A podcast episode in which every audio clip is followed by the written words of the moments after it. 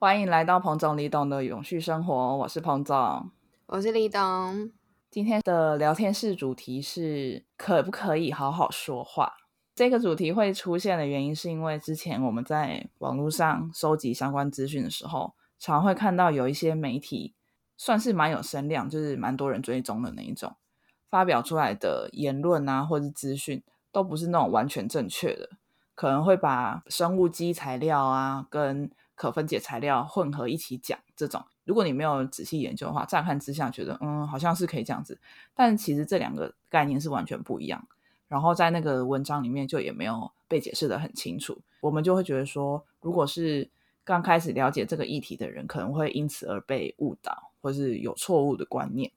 所以呢，那时候李董就很生气，就说我们一定要来录一集，叫大家好好说话。所以我们来问问看李董，到底什么叫做好好说话？嗯，我觉得传递错误资料或是传递假消息这种东西是同等的愤怒感。就是大家如果对于假消息散播者会感到很生气的话，那其实对于传播错误资讯的人，其实应该也会一样的生气。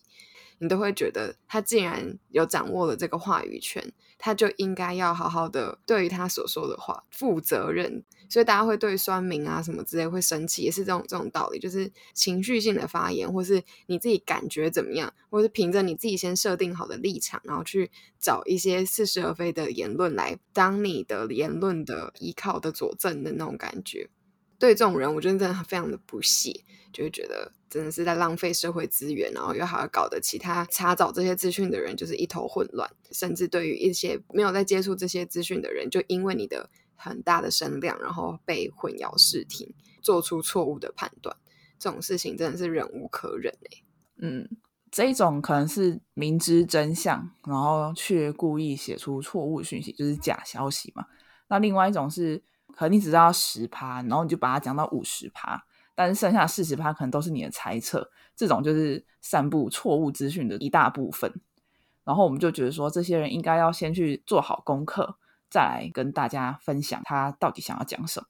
然后再有一种就是他连查找资讯的动作都没有做完整，就只是啊，好像听过那样，我记得是怎样的这种方式去做资讯的传递，这种真的是。已经很少了，可是就还是会有人有做出这样子的发表言论的方法，不论是哪一种，就是其实都是可以去避免的，所以我们才会觉得要做这一集，就是要让大家说要好好说话，就是在你说话之前应该要三思，应该要先做好你自己应该要做的功课，做完功课之后才来去进行发表。我自己觉得，在大家都可以成为自媒体的世界，每一个人的发言都是有那个分量的，所以。在发表自己的想法之前，感觉应该是要你自己先确定咀嚼过之后再来发表，不然这个世界没有必要再去多一个废物资讯，混淆大家的思考。嗯，因为像我们自己在做 Instagram 的贴文的时候也是这样，就是我们并不是每个议题都非常了解，但是我们又想要分享给大家说，哎，这件事情对于永续来说也很重要，所以我们就会对于这个议题自己去找很多资料。不敢说到一百分的全面，但尽量就是把我们所知的各个面相都把它呈现出来，就并不只是我们原本知道那个面相。然后在这样的情况之下，可能就会造成说某一篇贴文的资料量就很大，可能就会有人跟我们反映说你们写太多东西。但我们又很挣扎，是说如果不写这么多，我们好像没办法完整的表达表述我们想要讨论的这个议题。虽然说现在。大家做贴文的趋势呢，都是那种越简单越好啊，可能一两句话就是一张图，就是十张划过去也只不过是十五句话这种，大家比较好吸收。但是我们同时又觉得说，这样子真的能够深入了解个议题吗？然后，所以我们就会在这两个中间这样拉扯，然后自己平衡。我们讨论之下是还是坚持自己说，嗯，我们还是希望可以传递。正确的资讯给大家，不希望为了争取那个战术而牺牲掉，就是资讯的品质。就是我觉得短也有可能是可以很精准的去传递他要传递的东西，因为当他那个议题放的很小的时候，可是我觉得常常面对到问题是，他那个命题就是已经命很大了，所以如果你就只是简单的用懒人包的方式呈现的时候，就很容易会有那种断章取义的感觉，所以。我们就会挣扎，不想要浓缩成那个样子，然后就变成我什么面向都要去把它放上去，才会变成容易看起来很资讯量很庞大的那个状况。不过也是因为经营这个平台，然后就会有很多人跟我们互动，我们才会开始觉得说自己讲的话是会影响到别人的，所以更应该要谨言慎行。过去在最早那时候，我们在做 Facebook 粉砖的时候，我们就是非常出生之读嘛，然后看到什么资讯就直接转贴分享，或是看了一篇文章，然后就是针对那篇文章发表一下自己的心得，或是在现实生活中看到一个什么举动，然后就那边分享心得。就是那个时候都是很直接式的这样发表。后来我们在做网站的时候，把那些资料要重新盘点去会诊的时候，就会发现自己当时候举动其实是很危险的。就还好我们是一直都追踪数不多，所以可能没有多少人被我们误导。但是我们当时的那个举动，其实就是在做一个片面式资讯传递的那个角色。就我们只是看了一个，然后就赶快的去分享，而且那一个也不一定是有具权威性的。平台在发表的东西，我们根本也不能够去确定它的资讯来源是不是正确，然后它是有多少的实证比例啊，或是它的真实性多少，它的可靠性多少，它可再复制性多少，什么都都都完全没有去考虑，然后就直接的去分享。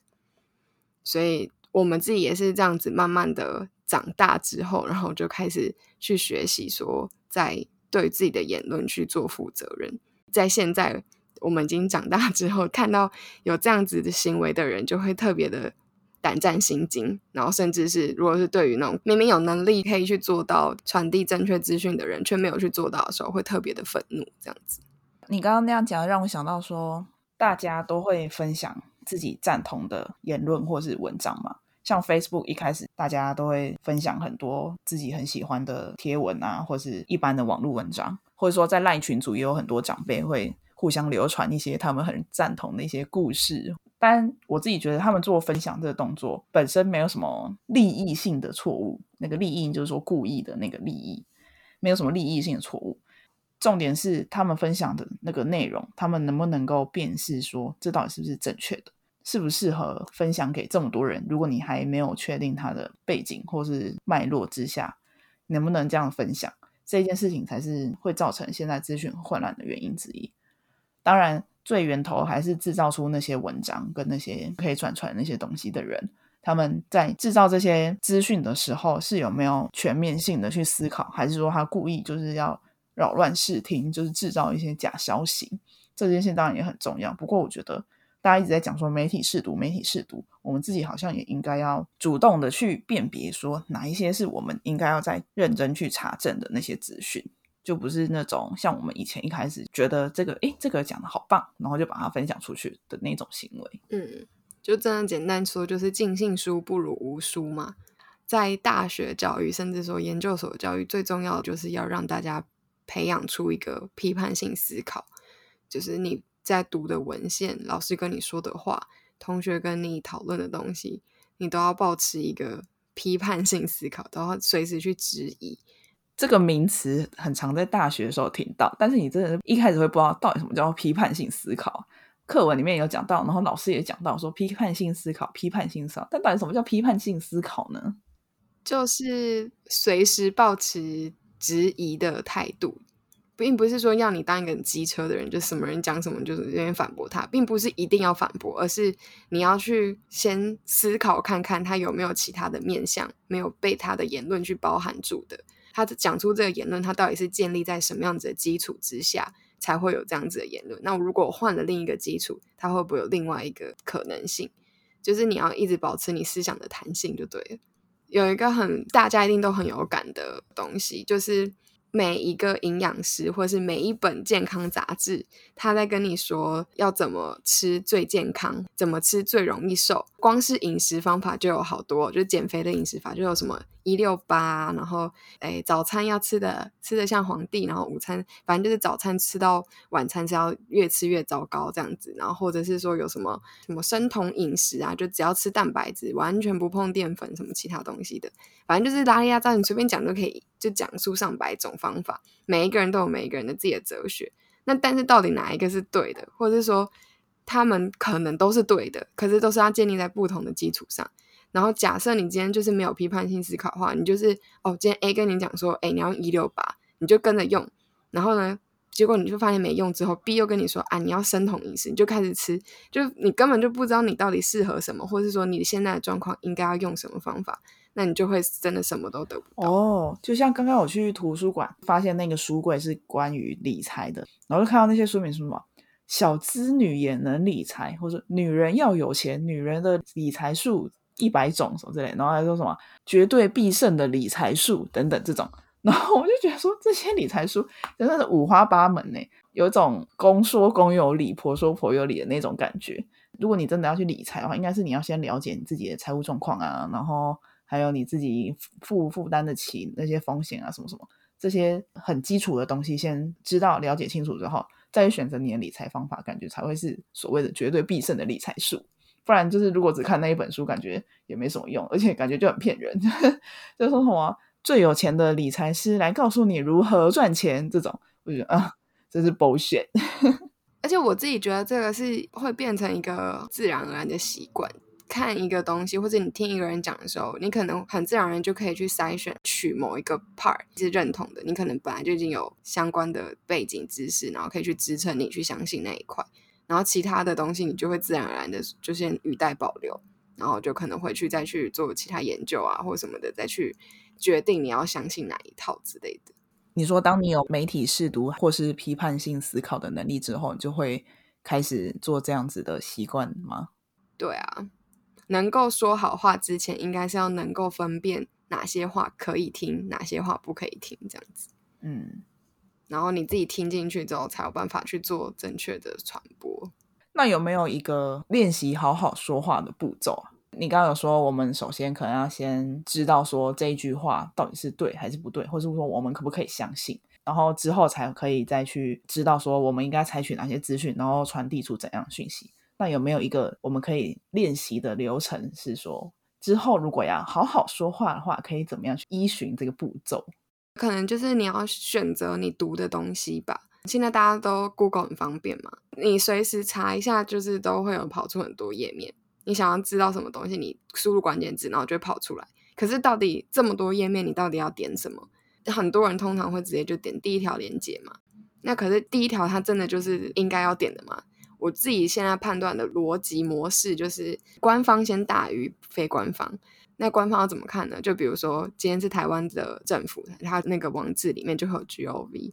再来就是你在非官方里面的那些媒体们，有名先大于没有名。有名到他已经是必须要受全国人的检视嘛，所以他相对来说他应该会是比较严谨的，对于他资讯来源，然后而且他通常组织比较大，他也会有比较多的人力可以去让他有更完整的收整的能力，然后再不然就是你自己知道的，你可以很相信的那种媒体，就是你可能已经看过他的报道啊什么之类的很多次了，你知道他的。客观性、中立性，或者是深度能力之类的，就是它的完整性可能是够高的那一种，那你就可以优先读这种。最最最糟糕的情况就是，真的你这些平台你都找不到你想要看的东西之后，才会是去看其他的那种自媒体。嗯，对，就例如我们，你没有办法信任的平台，就是尽量放在后面再去看。然后再来第二步骤，就是选了你该看的那些东西之后。你绝对不能够只看一个平台，就连是同一个新闻，你也应该要去多看几个报道，这几个不同的媒体在写，因为每一个媒体他们都会有自己不同的立场，或是他们想要切入的不同角度，所以你从那些不同角度里面，可能可以拼凑出更完整的整个事情全貌，或是可以去培养出你看这件事情的一个自己的观点。所以，首先第一个就是选对的东西来看，第二个就是你要多看。绝对不能够只看单一的，只看一个的，你就不要跟我说你了解那个东西这样子。嗯，关于前面那个看对的啊，我自己有一个，那在搜寻资讯过程中，就会练习到怎么样可以快速的找到那个最对资讯。比如说，就像你刚刚讲的，如果是政策类的东西，就直接点进去政府的网站，它一定会有发声明稿或者说政策说明，然后就会先看那个。但是呢，如果你觉得说，哎，他好像写的资讯有点太简短，我还想知道更多的话。我就会再用我想知道那个东西当关键字，然后去搜。然后如果是跑出来是我平常有在看媒体，比如说我平常会看环境资讯中心的文章，或者说我知道台大风险中心也会做类似的文章的话，我可能就会先看他们，因为我觉得他们是会先做研究的。那如果他们没有写的话，我可能才会再去看某些老师自己写的部落格那种，再不然我才会再去看新闻，因为我觉得新闻很多时候都是剪剪贴贴，因为你如果看多，你就真的知道。一篇新闻就是同样内容，可以在不同的新闻媒体上面看到一模一样的东西，然后你就会想说，这到底是谁写的？他们的资讯来源到底是什么？你就完全不知道，所以就会有点存疑。那如果说连这样子主要的新闻媒体频道你都还找不到相关资讯的的时候，我才会再去看那些什么匹克邦啊那种部落格类的东西。但是这时候关于这样的资讯，我就会只是看看就好。心里有个底，但是呢，真正到底是怎么样，还是再去看更多研究报告，才会有一个确实的答案。这样子，我觉得媒体的东西，刚刚你有举一些例子，但是绝对不是只有这些是值得信任。对对对，你要看你看的那个议题，那个议题可能都会有相对应比较权威的平台。嗯嗯嗯，没错没错。关于你刚刚讲的第二点啊，就是看得多，我觉得这件事情就可以练习什么叫做批判性思考。因为你看得多之后，你就会发现有一些不一样的地方。在这些不一样之间，你一定会有一个你觉得比较正确的，或者符合你自己价值观的东西。这时候你你就会发现说，哎，另外一个媒体怎么这样写？他是不是漏了什么？他是不是没有注意到什么？你这时候就可以练习说，怎么样去批判性思考，怎么样去质疑一个点，然后怎么样去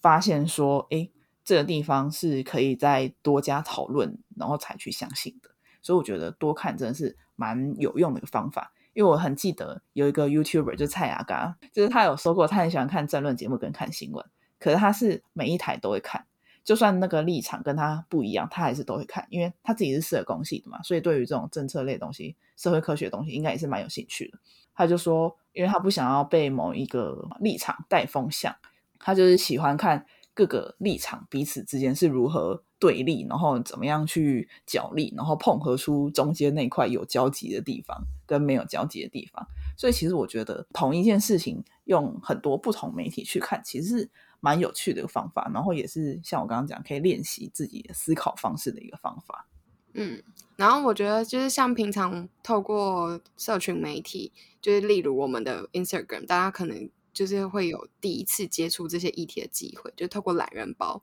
这种东西真的就是只能是一个初接触的管道，你千万不能就把它视为锦囊妙计之类的。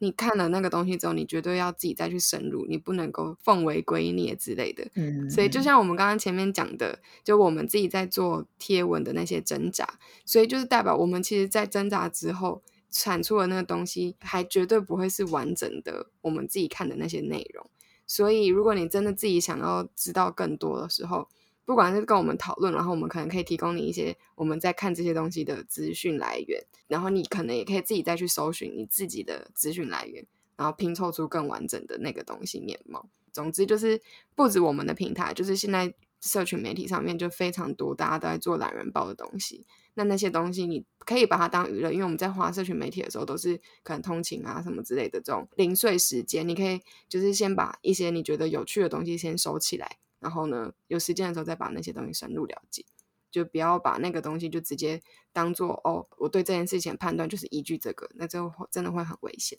嗯，而且也不可以，就是你可能很喜欢某一个媒体，然后他大部分讲都是对的，就完全一百分的相信他，因为一定会有错的时候。就像连我们也不可能每一次都写出一百分正确的东西，所以如果有时候你觉得我们写的东西有点奇怪的时候，你就要提出你的质疑，然后去找更多的资料，才可以相信我们到底在讲什么，或者说去更全面了解它那个脉络。因为有时候没有看完全部，或者说了解它背后的思考方式的话，你可能会误解它的意思。所以就是不要相信任何人，只是相信你自己的正确判断。嗯，不是他平常都做的都是对的媒体，他就一定都会是对的。这个除了是说他有时候会做错以外，也是因为我们的知识资讯一直都在进步，所以可能一百年前判断是这个样子，大家都认定这就是正确的。可是，在一百年后，那个就会被完全推翻。知识是一直在演进的，因为知识是人找出来或者说创造出来的，所以我们可能会找到更多东西，然后来去推翻那个想法，或者是。研究出更多其他的面向去补充那个想法之类的，这个东西都会一直在演进。你没有办法真的就是停滞在那个那个 moment，然后就得直接就相信哦，它就是会一直都如此。就是像气候变迁，现在大部分人都相信它是真的嘛？可是它真的就是那样嘛？就是我们人一直在跟这个环境在动态平衡中嘛，所以我们有可能真的一直有去减少温室气体的排放的话，有可能那个。那个模拟出来的后果就会完全又不一样，还会变动，又或者是我们现在的技术没有办法去侦测到，说其实浓度超超过多少，它就已经会整个失速在运转，完全是超乎我们现在模拟的那个状态，也有可能。所以就是这些资讯都充满不确定性，尤其是永续相关的知识，它是非常高度变动，然后高度不确定性的，因为有大部分的。东西是难解，为什么难解？就是很多东西是我们根本都还不知道它到底怎么回事。嗯，所以为什么好好说话跟永续很有关系呢？其中一部分就像刚刚李东讲，就是永续这一块的知识一直都在变化，而且就是也不完全大家都是一百分的确定说现在一定是怎样，然后以后也永远都是这样。所以呢，要一直持续的更新自己的资讯啊，然后了解我们现在目前所认定的。知识是怎么样？然后呢？之后它更新之后的事实又是怎么样？再去传递，对永续推进来说是比较呃好的一个方式。但除了这个面向之外，好好说话跟永续这一块的连接到底还是什么？其实我觉得最关键就是惹我生气的这个点，就是因为永续是一个跨这么多领域的知识，所以它本身就是一个极度复杂，然后跟知识含量超级无敌高的一个领域，现在还这么多人不认真面对这些东西，就是传播那种似是而非啊，或是甚至就直接错误，然后或是直接是散播假消息的这种，真的很不可取。就是对于在处理这些议题的人，就只是在增加它的复杂度，然后困难度，因为。永续这议题，它是需要所有人要一起做嘛？可能好，比如说你专家学者，他自己有媒体识读能力，或者他自己本身就已经知道这一块的知识是什么了。但是他要跟一般大众合作，才有办法解决这件事情。那所以他要对一般大众传递这些资讯的时候，这些一般大众他们自己去找资讯，又找到一堆这种错误的、假的这种资讯，那这样子要怎么合作处理？就是会变得非常的混乱。就是你可能又要花更多的成本，先把正确的资讯厘清出来，双方才能够又再达成共识，然后才可以再进一步的往前合作推进这个永续的议题。所以最最最关键还是在于议题本身就已经很复杂，所以会很希望每一个人说出来的话都对自己负责。这让我想起我之前在上一门课是关于环境政策的。老师就引用一篇文章，是说环境原本是一个科学家聚集在一起讨论的东西，为什么会变成政策需要去考量的东西呢？为什么会变成公民科学？什么叫做公民科学？就是公民可以一起去了解、一起去研究，然后一起去发展的一个科学。那环境科学原本应该是一个专家进去讨论的一个东西，为什么现在会变成是一个大家一起来讨论的东西呢？他说，这个原因就是因为。在这个永续的前提之下，是每一个人都要参与的嘛？那如果是说每一个人都要参与的话，那应该是每一个人都要投入去讨论，才会产生一个永续的结果。那在这个过程当中，很重要一个部分就会是，嗯，一个是知识转移，另外一个是风险沟通。知识转移就是说，这些原本已经知道这些很专业东西的科学家，他要告诉什么东西给什么都不知道人民。他可以选择说，我要不要告诉你这只猪有注射莱克多巴胺？那他也可以选择告诉你说，哦，我觉得这不重要，我我觉得我不需要告诉你，或者说，我觉得这个莱克多巴胺事情很严重，我需要告诉你说，它到底会造成什么样影响？这是科学家可以选择。另外是说，他可以选择怎样告诉你，比如说，他如果讲的很艰深，一般的公民根本不知道什么叫做莱克多巴胺，我根本不知道它化学是什么，你跟我讲它化学是，我也听不懂。所以他可以选择说用很专业、很艰深，他自己听得懂语言去跟你讲。他也可以选择说，我去试图了解你听得懂什么，然后我用你的语言去传递，说我这样子表达，你可能会比较清楚了解。那对于事情的讨论会比较有帮助。所以这些都是科学家可以选择的。那另外是风险沟通，当他选择要告诉你什么东西的时候，这个风险公民能够去承担吗？或者说？科学家觉得我们可以如何去承担？在这个沟通过程当中，他首先需要先了解那个风险之外，还要去了解说自己承担的那个能力是什么。回归到我们刚刚讲那个好好说话，就是好好选择你到底要传递什么，你要跟别人沟通什么，然后你要传递出去的那个东西能不能被好好的接收。其实沟通真的是很很难的一门学问，不要讲说是在什么科学的沟通之上，跟一般人就是人跟人之间的沟通也很常常因为你可能在打字打错一个字而造成误会。那所以在这种很重要的议题，说永续议题、环境议题、社会议题等等的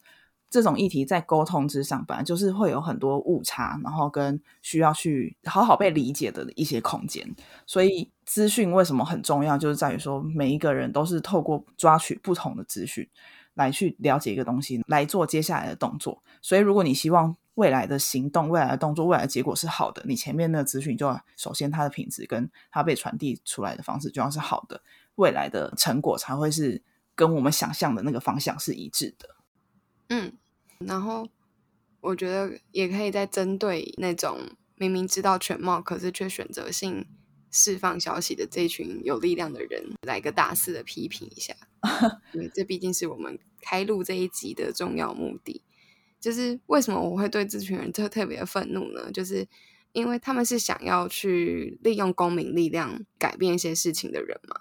然后，所以他们站定立场之后，他们想要让公民们也站在他们的立场。然后，他们使用的方法竟然是用只铺露部分事实的这种方式，不觉得真的是超级可耻吗？因为你都已经看了事情全貌，你就会知道明明事情不是这么单纯那样，然后你却要这样子去操控别人的思想，就真的很可怕、很变态。就是很像那个集权国家会进行思想控制的那种方法。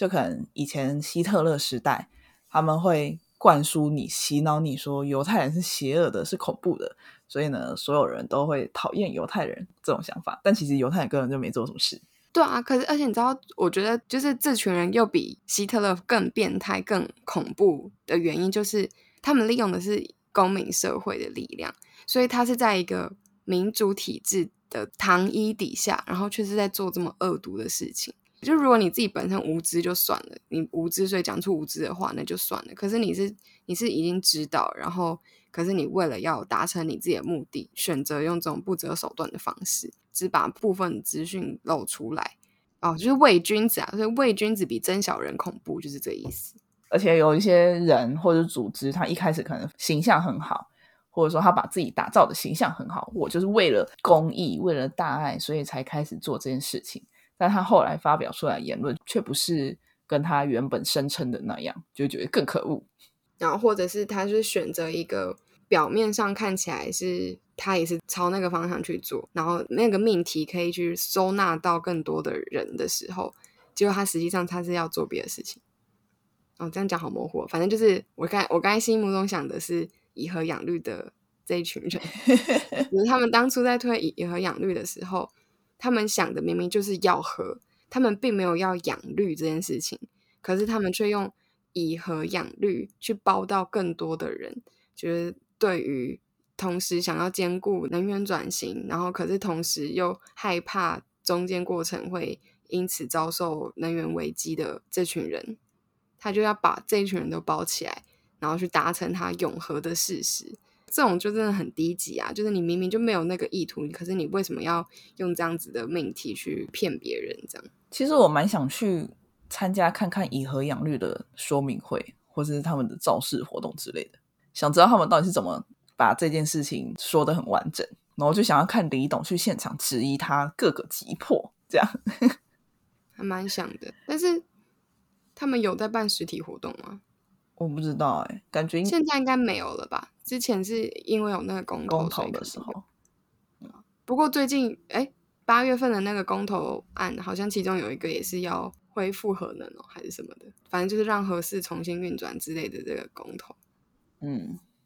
反正我刚刚想讲，就只是想要看这些被我们觉得言论很有漏洞的这些人，如果被质疑的时候会怎么样反应？因为我觉得。他们这么深信他们的理念，一定是有一套完整的说法。但是我一直没有听过他们那一套完整说法，就很想知道他在他们世界里这一套完整被他们相信的理论到底长什么样子。然后被质疑之后，他们要如何用他们的信念去相信他们原本的相信的那个事实？但是我其实就是还不用参加，我就已经可以知道那个状况会是怎么样了。就是因为刚刚有说嘛，我们的资讯从来都不是做片面的，就是我们现在有这个立场，也是因为看了尽量全面性的资料之后，才下出自己的判断嘛。所以他们那一方的论点那些东西，其实都已经看过。就是我可能提出质疑，可是他们可能会一样，就是可以去拿出一些别的论点来去回应你的这个论点，你懂吗？假设说我说核废料的这种不正义问题，然后他就可能可以去拿说，我们不要管正义不正义，就是核废料现在就有一些科学上的认证，说这是可以安全储存的，然后可以怎样怎样。哦，我知道，我知道，就像这论节目说核废料不正义这个问题。那难道我们吸那些煤烧出来的脏空气就很正义吗？对，就是他就不会去 针对你真的这个点继续再深入在这个话题。我觉得这就有点像我们那个见鸟会的同事他说的嘛，就是很多东西讨论到最后其实就是价值观的选择。所以你如果硬要去把你自己的价值观拿去跟他讨论的时候，他没有办法直接去回应你，因为他根本就不理会、不在意你的这个你在意的点。他更在意的是别的点，所以他只能去拿他更在意的点去回应你。就像是我们听到他更在意的那个点的时候，我们也不会觉得怎么样。就比如说他可能说，呃，我们这样子电费调高什么什么的，然后我就会觉得电费调高是一个必然趋势什么什么的，就是我们就会永远对不上来，就是没有办法真的直接去讨论，是不是没有在同一个水平上在沟通？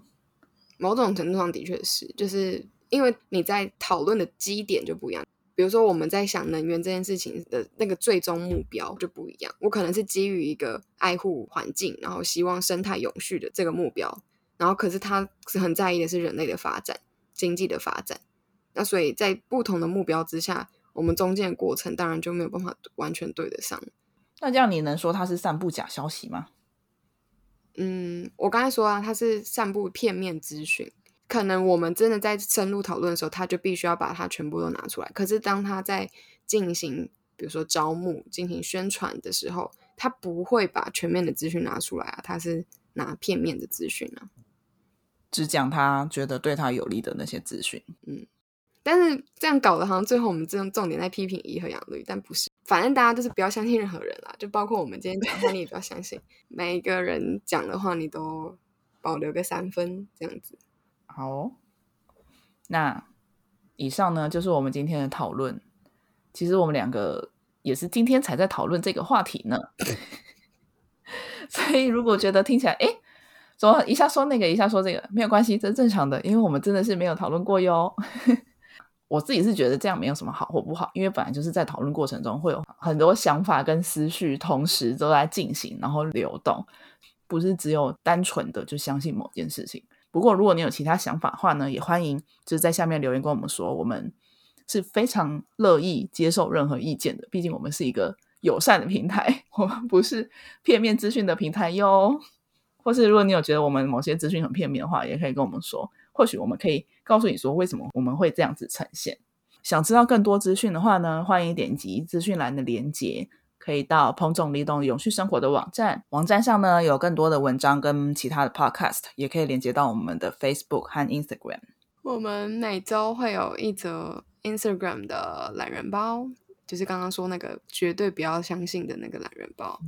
然后跟就是一则 podcast 或是文章，希望大家可以在各个平台上跟我们多多互动交流，就是批评我们。你也很片面，或者是这篇你也是资料不正确之类的，就是我们非常希望可以得到这样子的回馈，去弥补我们自己的不足。嗯，没错，那就这样子喽，拜拜。